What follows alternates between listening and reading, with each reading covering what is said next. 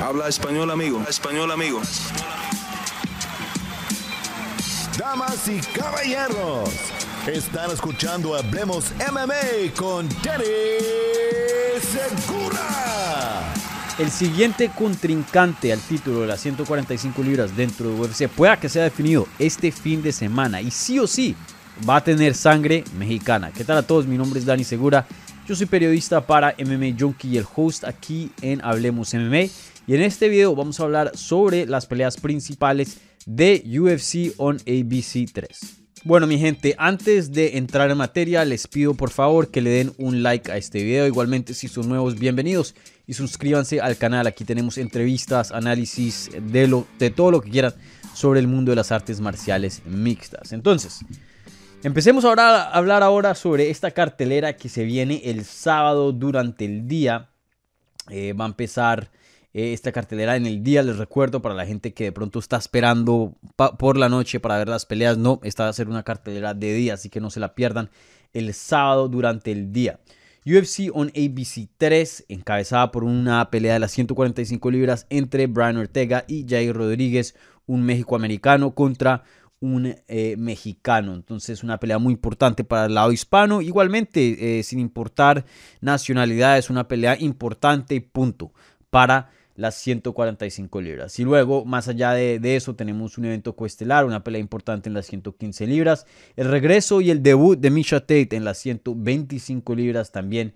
Y bueno, también un par de peleas por aquí que eh, también tienen bastante interés. Entonces, como estamos acostumbrados de hacer aquí en Hablemos MMA, siempre hacemos eh, el evento estelar y coestelar y ya luego después hablamos de otras peleitas que tengan importancia para la cartelera. Entonces, empecemos con este evento estelar, una pelea fenomenal, fenomenal entre Jair Rodríguez y Brian Ortega, una pelea que eh, la verdad promete muchísima, pero muchísima acción, una pelea que eh, como dije, no solo en cuanto a acciones muy vistosa, pero en cuanto a importancia para la división, tiene mucho, pero mucho peso y pueda que defina el siguiente contrincante en la categoría.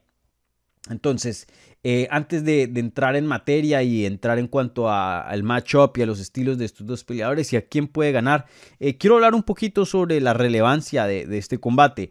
Menciono al comienzo, vuelvo y menciono ahora que pueda que el siguiente contrincante al cinturón salga de esta pelea, pero tenemos que tener en cuenta que Josh Emmett, que viene de una victoria en un evento estelar de UFC contra Kelvin Cater, eh, tiene una racha de cinco victorias consecutivas, tres bonos de la noche en sus últimos cuatro combates, eh, sin duda un peleador que está en el top y que tiene un, un gran currículum para decir, hey, yo soy el siguiente retador al título de las 145 libras. Obviamente hoy día lo tiene eh, el campeón Alexander Volkanovski. Y bueno, eh, ustedes ya saben en los videos que yo he hecho, eh, que yo he hecho previo a esta previa, en los videos que he hecho en cuanto a el programa semanal que hago los miércoles por la noche, a las 9 de la noche, hora este, de Hablemos Live. Les he mencionado que mi opinión em, en mi opinión, Josh Emmett se merece la pelea de título. Eh, estos dos peleadores, Brian Ortega, vienen de derrotas. O sea, esta es la primera victoria que el ganador aquí nada más tendría una victoria, es decir. Entonces no es que estén en ninguna racha así larga. Entiendo que tienen mejor nombre que Josh Emmett, pero brother, cinco victorias son cinco victorias. Y a mí, por lo general, en cuanto a mis opiniones y mis decisiones en lo que yo haría, eh, siempre eh, me gusta guiarme más por lo deportivo que por lo mediático, que por la fama, aunque eso a veces eh, factora en, estas situaciones, pero en específicamente en esta, cinco victorias consecutivas son cinco victorias consecutivas.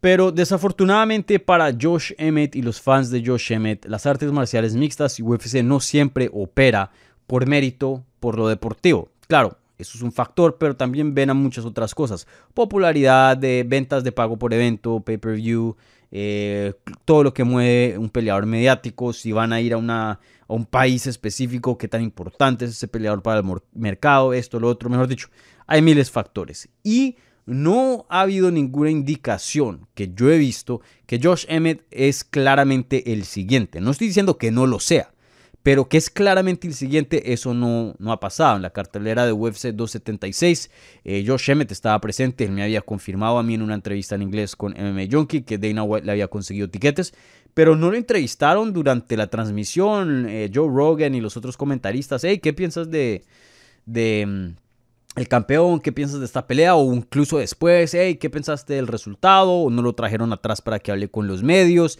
Mejor dicho, no hicieron muchas cosas que por lo general eh, son tradicionales, que indican que eh, este peleador sería el siguiente. Eh, entonces, para mí es una pena porque, vuelvo y lo digo, Josh Emmett, cinco victorias consecutivas es mucho más que Jair Rodríguez conseguir una victoria sobre Brian Ortega o que Brian Ortega consiga una victoria sobre Jair Rodríguez, pero... Em, vuelvo y lo digo, no están las indicaciones que es claro que Josh Emmett siga. Creo que UFC, en mi opinión, está esperando a ver qué pasa en esta pelea con Brian Ortega y Jair Rodríguez y está reservando a Josh Emmett como un plan B. Es decir, no le han dicho a Josh Emmett que no, pero tampoco le han dicho que sí. Y creo que están viendo a ver qué es lo que pasa entre este evento estelar eh, entre Brian Ortega y Jair Rodríguez. Para los que no son de Estados Unidos, no viven en Estados Unidos o no conocen en Estados Unidos, esta cartelera se va a dar a cabo en ABC, un canal eh, de network, un canal eh, que es asequible a muchas, muchas gentes aquí en, este país, un, un, canal nacional. Entonces, una cartelera donde va a estar eh, siendo vista por mucha, mucha gente. Entonces eso, el ganador de acá va a tener una plataforma muy grande. Y encima de eso, en cuanto a nombre, Brian Ortega y Jair Rodríguez es, son peleadores más famosos, eh, peleadores eh, que tienen mucha fama, mucho más que Josh Emmett. Entonces creo que UFC está viendo a ver qué pasa en esta pelea Idealmente para ellos, el ganador de esta pelea va a retar por el título, especialmente si es Jair Rodríguez, porque Jair Rodríguez sería un contendiente fresco para Alexander Volkanovski, que no solo ofrecería una pelea fenomenal y fantástica, pero también es importante para el mercado mexicano, el mercado latino. Y encima de eso, Jair Rodríguez creo que eh, vendería la pelea en cuanto a, lo que ofrece él, a sus talentos. Creo que son talentos que Volkanovski no ha visto. Creo que es normal pensar que Volkanovski sí va a poder con esos talentos. Pero de todas maneras la pregunta está ahí porque no se ha visto. Brian Ortega ya lo hemos visto pelear contra Volkanovski. Ya sabemos más o menos cómo iría una pelea entre esos dos. ¿No? Eh, creo que algo catastrófico tendría que pasar en este combate para que UFC eh, vaya con la opción número B, que es Josh Emmett. Y pueda que pase, porque sabemos que las catástrofes eh, pasan a menudo en este deporte. Y cuando digo catástrofes, digo una decisión controversial, un piquete al ojo o algo así que ningún peleador pueda continuar y no tengamos un resultado bueno, una pelea muy aburrida, así tipo Rose Namajunas contra Carla Esparza o Francis Ngannou contra Derek Lewis, así algo que sea históricamente aburrido o una grave lesión, esto pues también pinta para una guerra, quién sabe, el ganador pueda que tenga una victoria muy buena, pero se quiebre el ojo orbital y esté fuera por 10 meses, ¿no? O otro tipo de lesión, eh, que se eh, rompa algo en la rodilla, un ligamento y esté fuera por un año. Es posible, esas cosas son posibles y obviamente el cinturón de las 145 se va a tener que defender sí o sí. Y, ahí es cuando Joe Shemet vendría, ¿no? Pero eso es lo que yo más o menos me estoy oliendo eh, de lo que yo he visto a través de mi trabajo en MMA Junkie, los medios, cómo se comporta la promoción. Eh, el ganador de esta pelea probablemente va a retar por el título a menos que algo muy malo pase. Opción B es Josh Emmett. Entonces, bueno, ya con eso definido en cuanto a los términos, en cuanto a lo que se está jugando en esta pelea, hablemos del combate en sí, hablemos de las trayectorias de estos dos gran guerreros y qué es lo que traen a este combate. Eh, quiero empezar primero y rápidamente con Brian Ortega porque tengo un análisis un poco más profundo de Jair Rodríguez, como ya vieron, lo tuvimos por aquí en el programa, nos dio casi 20 minutos de su tiempo en Fight Week, que pues eso es bastante tiempo porque andan muy muy ocupados, entonces aprecio mucho a Jair Rodríguez por darme su tiempo. Y me parece que hubieron varios comentarios claves que él dijo eh, que quiero mencionar en esta previa porque me parecen importantes para el combate con Brian Ortega. Bueno, entonces hablando de Brian Ortega, pues sin duda es un gran guerrero, un peleador muy muy bueno con un récord eh, de 15 y 2 y una pelea no contest, tiene 18 peleas eh, como profesional en las artes marciales mixtas, hoy día tiene 31 años de edad, em, viene de una derrota contra Alexander Volkanovski. Eso fue en septiembre del 2021 por obviamente el título de las 145 libras. Una pelea que ganó eh, Bono de la Noche por pelea de la noche. Y bueno, una pelea espectacular donde vimos a, a Volkanovski en varios apuros ya que Brian Ortega lo puso ahí en un par de sumisiones que pintaban para terminar el combate. Pero bueno, fuera de, esos dos momentos que vimos, que especial, em, específicamente fue una guillotina y un triángulo, eh, fuera de esos dos momentos, la verdad que fue una pelea muy, muy dominante de Volkanovski, eh, donde le dio una paliza durísima, durísima a Brian Ortega. Brian Ortega demostró que siempre, con tal de que tenga un pulso dentro de su cuerpo, va a tener un chance debido a, qué tan letal es ese jiu-jitsu. Pero así como eh, aprendimos o, bueno, confirmamos algo que ya sabíamos de Brian Ortega, que eso es su jiu-jitsu fenomenal, igualmente su aguante, que es durísimo, eh, también confirmamos cosas que ya hemos visto eh, en su juego que no son muy buenas y eso es su defensa. Brian Ortega históricamente toma un daño pero increíble. Eh, sé que es joven, pero en algún punto el millaje se va a sumar y en algún punto te va a pasar facturas. Nadie se salva el mundo de las artes marciales mixtas del millaje.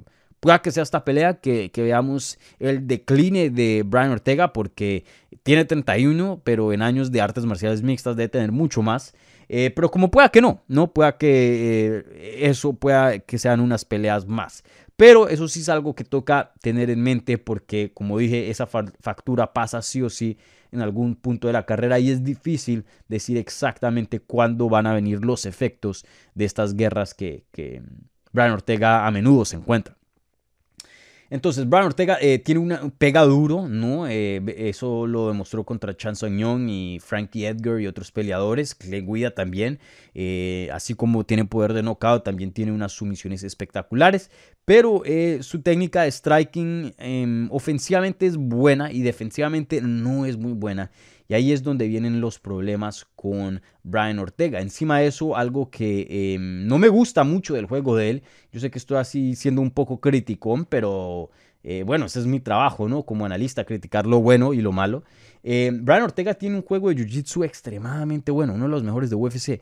Pero por X o Y razón, él no ha añadido lucha a su juego. Ahora, no voy a decir que no sabe nada de lucha, pero la verdad que eh, los takedowns de él no es que em, sean muy impresionantes, la verdad. Eh, entrando a este combate, estadísticamente hablando, Jair Rodríguez tiene un porcentaje más alto de takedowns con 28%, eh, comparado a Brian Ortega que apenas tiene 24%. Es decir, de todos los takedowns que ambos peleadores eh, empiezan, Brian Ortega finaliza 24% de ellos y Jair Rodríguez 28%. Y eso es loco de pensar.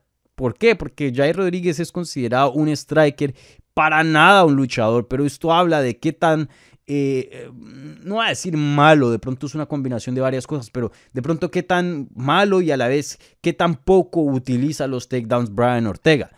Las sumisiones en las que Brian Ortega usualmente se encuentran son de oportunidad, son oportunistas. Están en el clinch y dejas el cuello ahí, están en un scramble y te deja un brazo, etcétera, lo otro. Así, eh, así es como Brian Ortega consigue sus sumisiones. Pero él no es un estilo Glover Teixeira que va a marchar hacia adelante, va a cortar la distancia, va a conseguir un takedown, pasarte la guardia, mount y sumisión. Él no va a hacer eso. O por lo menos históricamente hablando, no nos ha dado ninguna señales de que va a hacer esto. Puede que cambie en esta pelea. Sabemos que eh, peleadores hacen estrategias, evolucionan entre campamentos.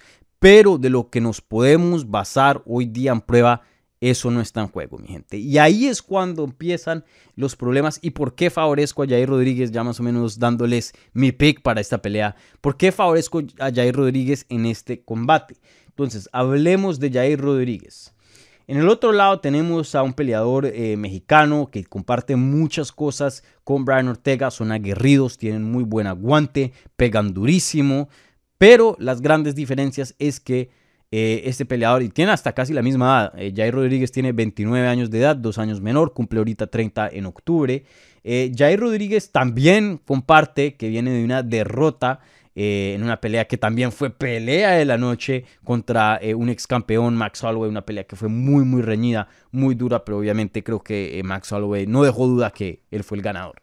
Y, bueno, eh, Jair Rodríguez, eh, como menciono, comparte muchas cosas con Brian Ortega, pero ahí también tiene diferencias muy claras, que es el striking. Jair Rodríguez comparado a Brian Ortega, tiene un striking mucho, pero mucho más avanzado. Puede que Jair Rodríguez no tenga un striking tradicional, eh, un poco extraño, un poco no normal, pero eso no significa que no sea técnico. Es muy, muy técnico, pero tiene un striking muy personal, eh, un striking que casi no se ve. Hay peleadores que de pronto eh, son similares, un tipo Israel Hazaña, eh, peleadores que implementan mismas técnicas, que son em, en cuanto al estilo similares, pero no exactamente. Jair Rodríguez es un peleador muy, muy único. Y algo que me encanta del striking de él es que él tiene mucho volumen, sí, claro, así como un Max Holloway. Pero algo que Max Holloway no posee y que Jair Rodríguez sí, es poder de knockout. Ahora, no estoy diciendo que Jair Rodríguez es un Derek Lewis, eh, quien en, esa categoría tiene un poder knockout fenomenal. Para hacer una comparación más cercana, mm, un Josh Emmett, eh, no, no estoy diciendo eso, pero em, sí para un, alguien que opera en alto volumen, Jair Rodríguez tiene bastante eh, poder. Y eso lo ha comprobado con knockouts de Chan Song ese codazo fenomenal que quedó en la historia del mundo, eh, en la historia de esta compañía. Eh, también finalizando a BJ Penn, noqueando a Andre Philly. Él tiene su poder, él tiene su poder junto a volumen. Eso es algo que le favorece mucho a Jair Rodríguez, porque usualmente es uno lo otro, ¿no? O tienes un knockout fenomenal, pero no tanto volumen, o tienes volumen y no pegas tan duro. Jair Rodríguez creo que se encuentra en un entremedio, más apuntando a volumen, pero sin duda tiene su podercito que toca respetarlo.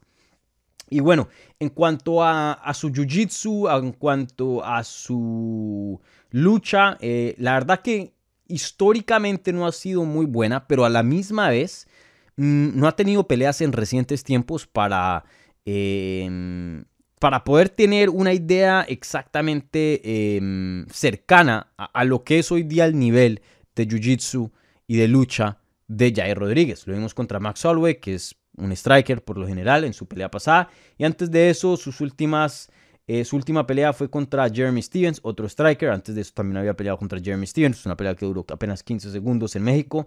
Eh, y luego antes de eso había peleado contra Chan Sung Young, otro striker, que ahí fue donde consiguió el knockout. Y antes de eso viene la derrota contra Frankie Edgar, donde fue dominado vía la lucha. Ahora, Frankie Edgar tiene una lucha, especialmente en el 2017, que estaba todavía Prime Frankie Edgar, una lucha fenomenal. Y eso, Frankie Edgar, eh, ese dominio que tuvo fácilmente se lo pudo haber hecho a muchos. Eh, de esa categoría. Entonces, em, aquí es cuando mucha gente dice, bueno, yo veo eh, que Jair Rodríguez no es muy bueno en el grappling y Brian Ortega es un crack y, ya, Brian Ortega lo va a tumbar y lo va a someter. Creo que eso están las posibilidades, pero en mi opinión, Brian Ortega no tiene buenos takedowns y, las estadísticas muestran eso, no es algo que me estoy inventando. Este porcentaje que les di hace unos minutos es eh, traído por Five Metric, que UFC lo compró y ahora es UFC Stats. Eh, gente que se, se sienta a ver peleas y analizan todo y, sacan todas las estadísticas de estos combates y los ponen en un contexto para que nosotros entendamos. Entonces, em, teniendo en cuenta la falta de derribes y la falta de éxito con los derribes de Brian Ortega, no veo cómo traiga a Jair Rodríguez al suelo. De pronto pueda que consiga una sumisión así de un scramble, de un revoltijo, algo que se le presenta una oportunidad, pero no lo veo. Creo que eh, Brian Ortega nos ha demostrado que con strikers se aprieta eh, eh, el bucal y va hacia adelante por bien o mal y, da una pelea legendaria. Toca respetárselo, pero esa no es la manera más responsable de pelear, esa no es la mejor manera de pelear teniendo los Em, las características y los talentos de Brian Ortega. Uno pensaría que el coach, que el manager lo empujaría, que aprendiera más lucha, que se especializaría en esa área, pero eso, eso no, no ha pasado. Entonces veo una pelea que se va a desarrollar de pie. Veo una pelea donde Jair Rodríguez tiene una clara ventaja de pie. Veo una pelea muy sangrienta, veo una pelea muy aguerrida, veo una pelea donde varios eh, momentos van a, estar difíciles para ambos peleadores debido a qué tanta eh, durabilidad tienen estos y qué tanto castigo estos dos eh, sacan ¿no? a sus oponentes. creo que Jair Rodríguez, por más de que en mi entrevista me haya dicho, hey, yo quiero finalizar esto rápido, salir ileso, em, creo que están las posibilidades, pero lo más probable es que sea una guerra. Eso es lo que yo veo. Y entre una guerra de pie, siempre voy a, tener como favorito a Jair Rodríguez, a menos que sea con el campeón Alexander Volkanovski. Y aún así tengo preguntas. Creo que Jair Rodríguez lo puede sorprender. Eh, pero con cualquier otra persona, inclusive Max Holloway, eh, yo favorezco a Jair Rodríguez. Vimos cómo, vimos cómo Jair Rodríguez volvió a Max Holloway un luchador en esa pelea. Y bueno, crédito a, a Holloway. Lucha es lucha, parte de las artes marciales mixtas y sin duda fue el mejor peleador esa noche. Pero Jair Rodríguez tiene el mejor striking de la división eh, fuera del campeón Alexander Volkanovski. Entonces, en mi pick oficial, ya lo saben, Jair Rodríguez Creo que va a ser una decisión. No me extrañaría si es un knockout técnico, pero no el knockout técnico que finaliza a Brian Ortega, un knockout técnico similar al que vimos eh, entre Brian Ortega y Max Holloway, donde el doctor dice, brother, ya no más, ya no más, hasta aquí llegamos. Y también tenemos que tener en cuenta que esta pelea es en Nueva York. Nueva York tiene la comisión atlética más estricta de todo el país. California y Nueva York son los más estrictos. Eh, y, eso pues eh, a veces empuja a que los referís paren peleadas un poco más temprano que en otros estados. Entonces pueda que, veamos un tipo de finalización de, de, esa forma, de ese tipo. Entonces mi pico oficial va a ser Jair Rodríguez. Bueno, gente, y hablando ahora del evento coestelar de la cartelera, una pelea en las 115 libras entre Michelle Watterson, una ex campeona de invicta y contendiente al título de UFC por muchos años contra la brasilera Amanda Lemus que eh, tiene 35 años de edad, viene de una derrota, pero aún así eh, es una peleadora que yo diría que viene en ascenso, ¿no? En mi opinión, y ya explico por qué. Eh, esta pelea creo que es muy clara quién va a ganar. Eh, en mi opinión va a ganar Amanda Lemos. Y no quiero entrar mucho a las trayectorias de estas dos peleadoras, no quiero enfocarme mucho tiempo en este combate. Me parece que hay otros eh, un poco más importantes y ya más o menos lo vamos a hablar, pero siendo el evento coestelar, pues le voy a dar su, su importancia, ¿no? Su tiempito. para mí eso está, esto es UFC prácticamente haciéndole un favor a Amanda Lemos, poniéndola en una cartelera grande contra un oponente conocida que tiene bastante eh, trayectoria en las artes marciales mixtas y mucho respeto. Y a la misma vez una pelea muy ganable. La verdad, Michelle Watterson es una peleadora muy pequeña para la, división y eso la ha limitado muchas veces. Por eso no ha sido campeona, por eso no ha llegado a ser lo que eh, ha podido, eh, mucha gente ha podido de pronto pensar que, que, llegaría. y bueno, también técnicamente creo que ha sido limitada, especialmente claramente vimos en la pelea con Rose Namajunas quién era la mejor peleadora. Eh, pero sin, ninguna duda creo que Michelle Watson le hubiera ido mucho mejor en su carrera si, si estuviera peleando en su categoría, que es Atomweight, 105, 115 ya no corta mucho peso, ya es relativamente pequeña para la, para la división. Y aún así ha tenido pues muy buenas victorias y una muy buena carrera.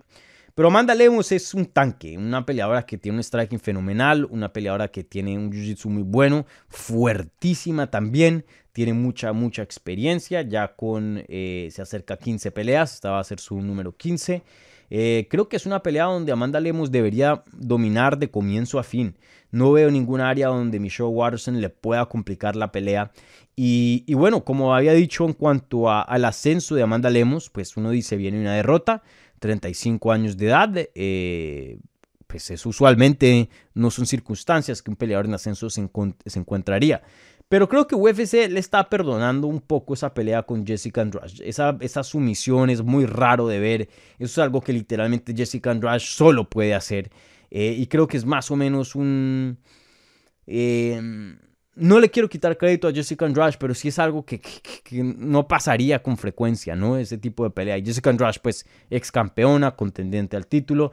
Eh, creo que UFC está viendo a Amanda Lemos como una peleadora que sí debería estar en el top, una peleadora que quieren invertir, por eso se encuentra en esta posición de la cartelera y también em, contra esta contrincante. Entonces creo que le están perdonando esa. De todas maneras, ven mucho, mucha promesa en Amanda Lemos. Entonces eh, seguramente aquí conseguirá una victoria, en mi opinión, y estará nuevamente em, en el grupo de las contendientes al, título. Creo que una o dos victorias más y, y ya gente va a estar pidiendo pelea título para Mandalemos, obviamente dependiendo a quién le gane y cómo, cómo luzca, ¿no? Bueno, y ahora pasemos a la pelea que en mi opinión debió hacer de pronto el evento coestelar. Sin duda, eh, entiendo por qué abre la cartelera. Ese también es un lugar muy prestigioso en la cartelera.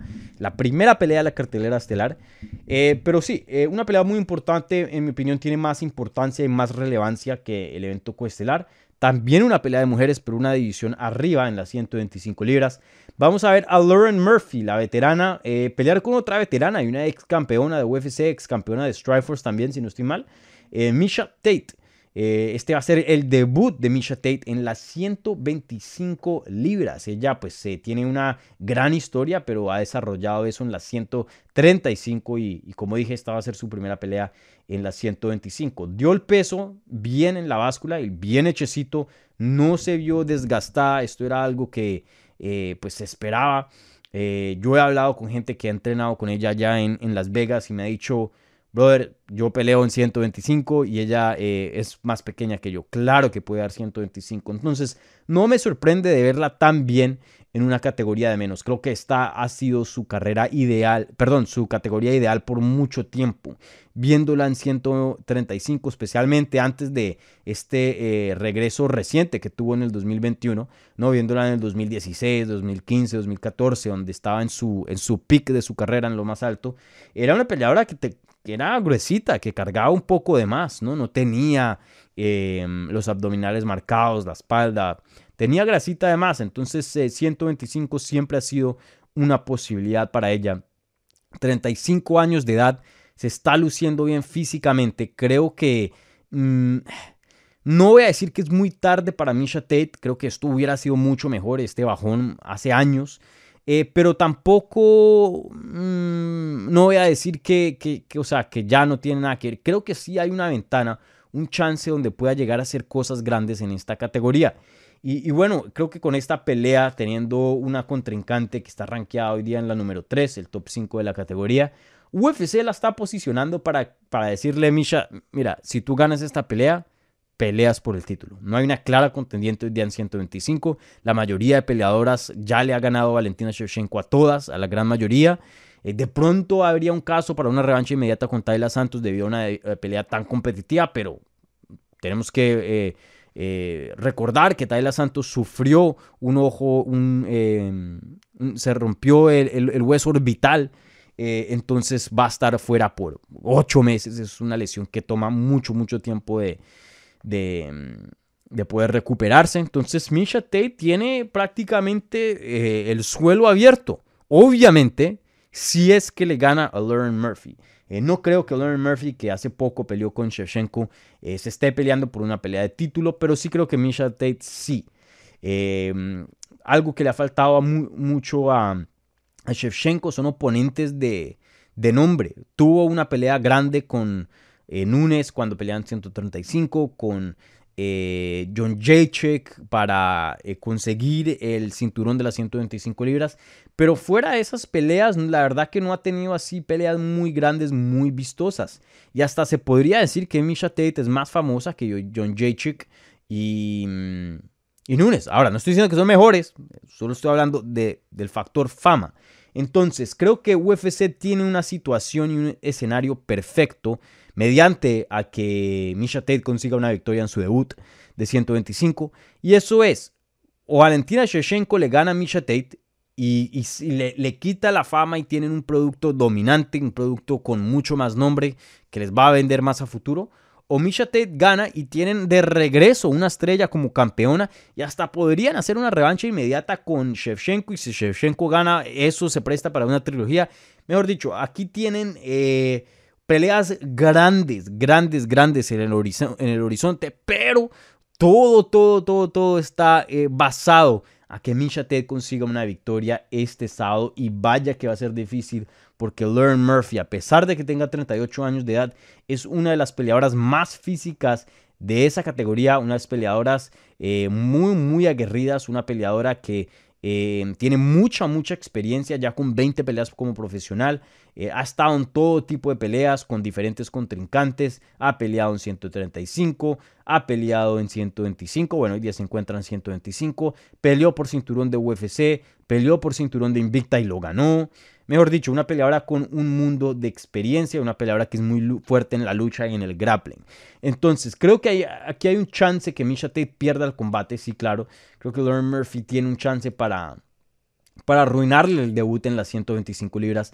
Pero sí he visto mejoría en Misha Tate en este regreso que, que tuvo el año pasado que eh, prácticamente un regreso que duró cinco años sin pelear. A pesar de su edad, 35 años de edad, vemos una Misha Tate que está en la mejor forma de su carrera, atléticamente está en su mejor momento, em, mejoró un montón su striking, no todavía es lo suficiente para ganarle como alguien como Ketlen Viera, pero comparado a la Misha Tate del 2016, sí es una Misha Tate mucho más mejor eh, en todas las áreas, técnica y físicamente. Entonces yo me voy a ir con Misha Tate, pienso que va a poder conseguir una, decisión aquí.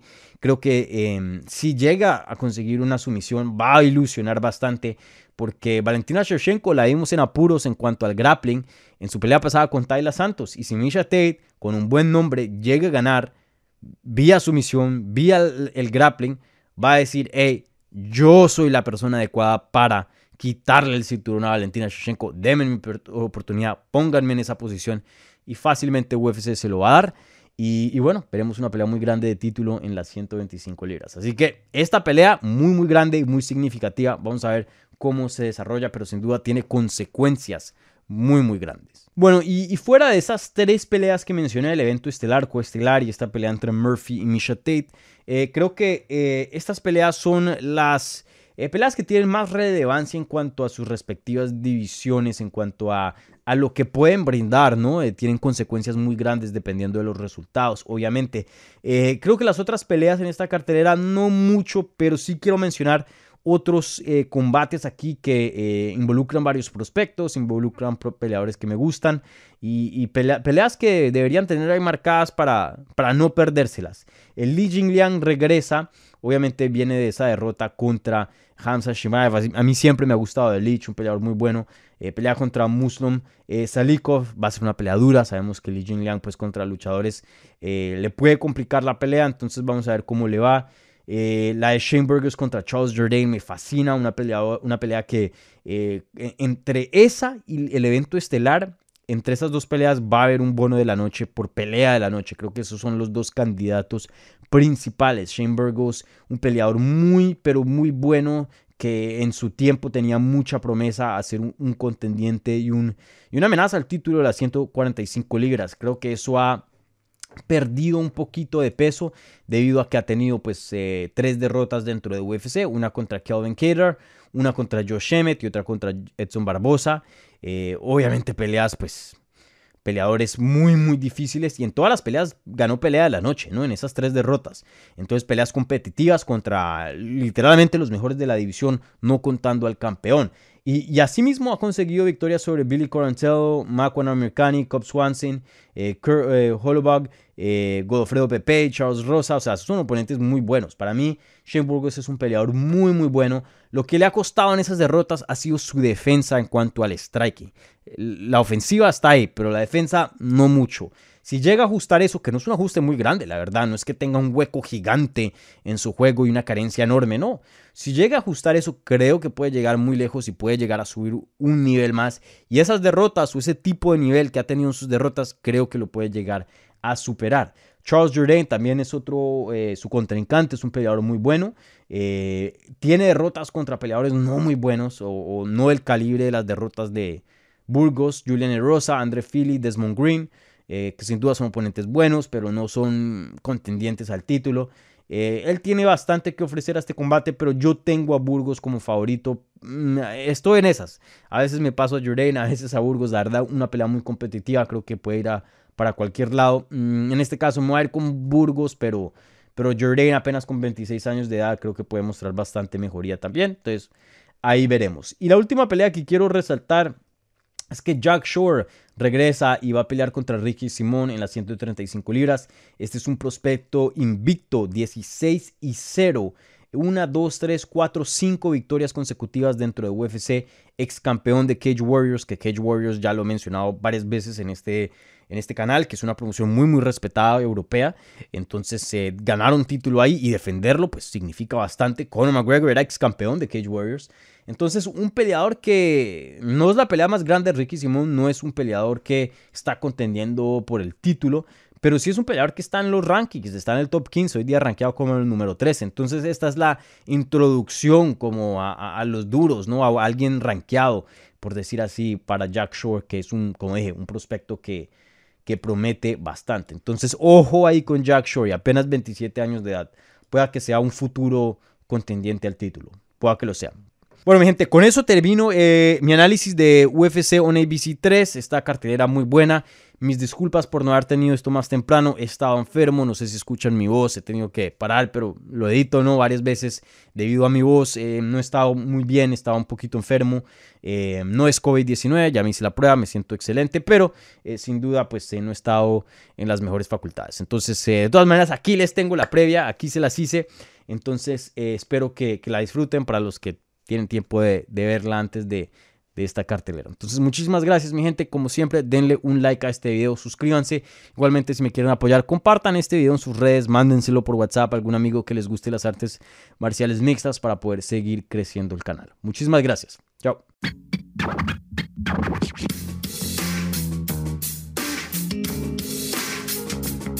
Gracias por escuchar Hablemos MMA. Si les gustó el show, los invitamos a que se suscriban en su plataforma favorita de podcast para recibir episodios semanales.